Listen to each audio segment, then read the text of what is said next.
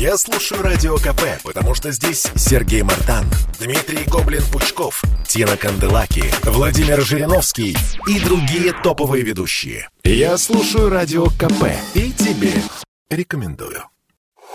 Сказано на радио «Комсомольская правда». Журналистка Анна Шафран о том, почему строительство новых городов в Сибири – это очень важное направление для развития России.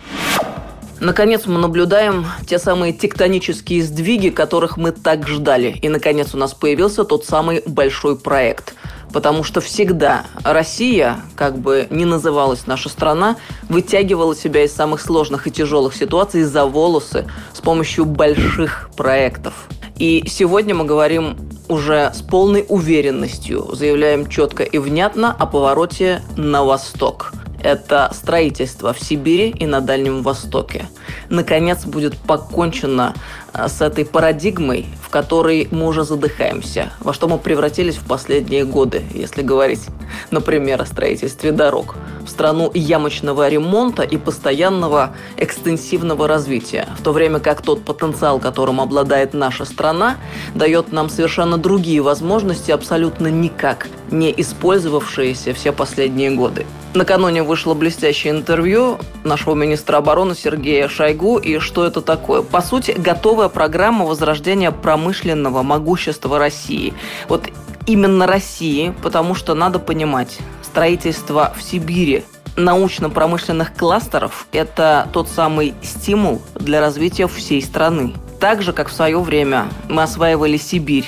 И именно это сделало некогда окраинное такое, знаете, европейское государство могучей Российской империи. В прошлом веке те самые сибирские ресурсы, неисчерпаемые ресурсы позволили нам разбить гитлеровскую Германию, а потом и противостоять США в холодной войне. И давайте обратим внимание, как оплаченная Западом пропаганда нас убеждала просто десятилетиями в том, что, мол, настали другие времена, что в 21 веке промышленность никому не нужна, нужны только услуги, цифровые технологии, а что касается технологий, в этом мы, естественно, с их точки зрения бесконечно отстали, так что наша судьба и участь какая?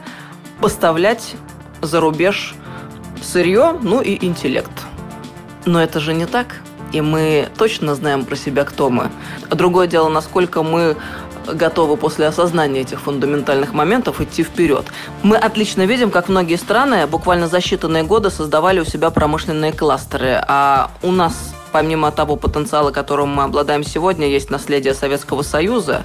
И базируясь на нем, мы ну, просто обязаны уже в самое ближайшее время запустить у себя производство всего необходимого для того, чтобы подтвердить свой статус великой державы. Производство аккумуляторов, электродвигателей, автомобилей, самолетов. Должна быть возрождена судостроительная отрасль. Другие многие направления. Эта продукция сегодня востребована во всем мире, и мы точно та страна, которая может все это предложить. Отдельно воодушевляет, что визит нашего президента на Дальний Восток, его выступление на Восточном форуме подтвердил эти намерения, и речь пошла уже даже о малой авиации, с которой у нас беда и которую надо развивать. В общем, наконец, мы возвращаем себе свою землю. И тут абсолютно можно быть уверенным в том, что эта стратегия, стратегия развития Сибири, программа на ближайшие годы. И начинать строительство промышленных кластеров, на основе которых появятся, естественно, новые города, уже в ближайшие месяцы необходимо. Понятно, что надо менять законодательство, чтобы люди из европейской части России, и, кстати говоря, не только из России, а также из братских нам стран, из Белоруссии, из Украины, из других русскоговорящих стран поехали развивать Сибирь. Это нам нужно в самое ближайшее время. И это тот самый момент, который и по части демографии тоже может сослужить нам очень добрую службу. Что такое строительство новых э, научно-промышленных кластеров и городов? Это создание параллельно той самой действительно реально комфортной городской среды с малоэтажной застройкой, с небольшими школами и фапами. Это то самое пространство, которое необходимо для того, чтобы действительно появлялись семьи большие, крепкие, многодетные. К сожалению, мы понимаем, в мегаполисах и человейниках ни о какой демографии в позитивном смысле слова речь вести не приходится. Ну и много у нашего народа достоинства. Одно из главных – это, конечно, умение собраться и вместе совершить невозможное. Либо хребет захватчику могущественному сломать, либо совершить промышленный рывок, а еще лучше и то, и другое.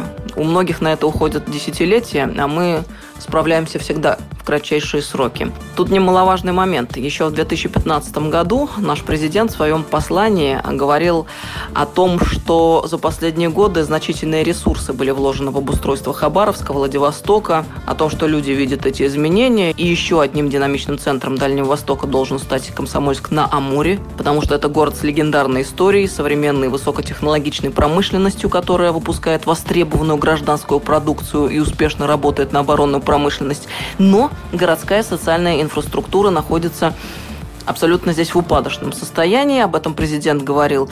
Это касается и общего облика города, и объектов спорта, культуры, учреждений здравоохранения, образования. Все это не соответствует потенциалу Комсомольска на Амуре. В том числе поэтому сюда сложно привлекать молодых перспективных специалистов, которых остро нуждаются предприятия региона. Об этом говорил наш президент, напомню, в 2015 году. Что было сделано, ну, ровным счетом ничего. И сегодня мы видим в тот момент, когда появился действительно мощный проект, давайте будем называть его сибирским поворотом или восточным поворотом. Очень многие засуетились. К слову, помимо послания президента, был в 2016 году еще и приказ правительства о развитии инфраструктуры Комсомольска на Амуре. Опять-таки практически ноль.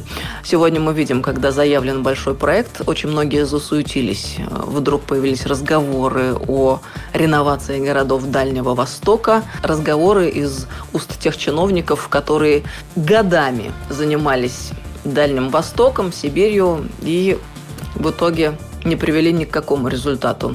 Ну, судя по всему, это тот момент и тот час, когда будут сделаны соответствующие организационные выводы.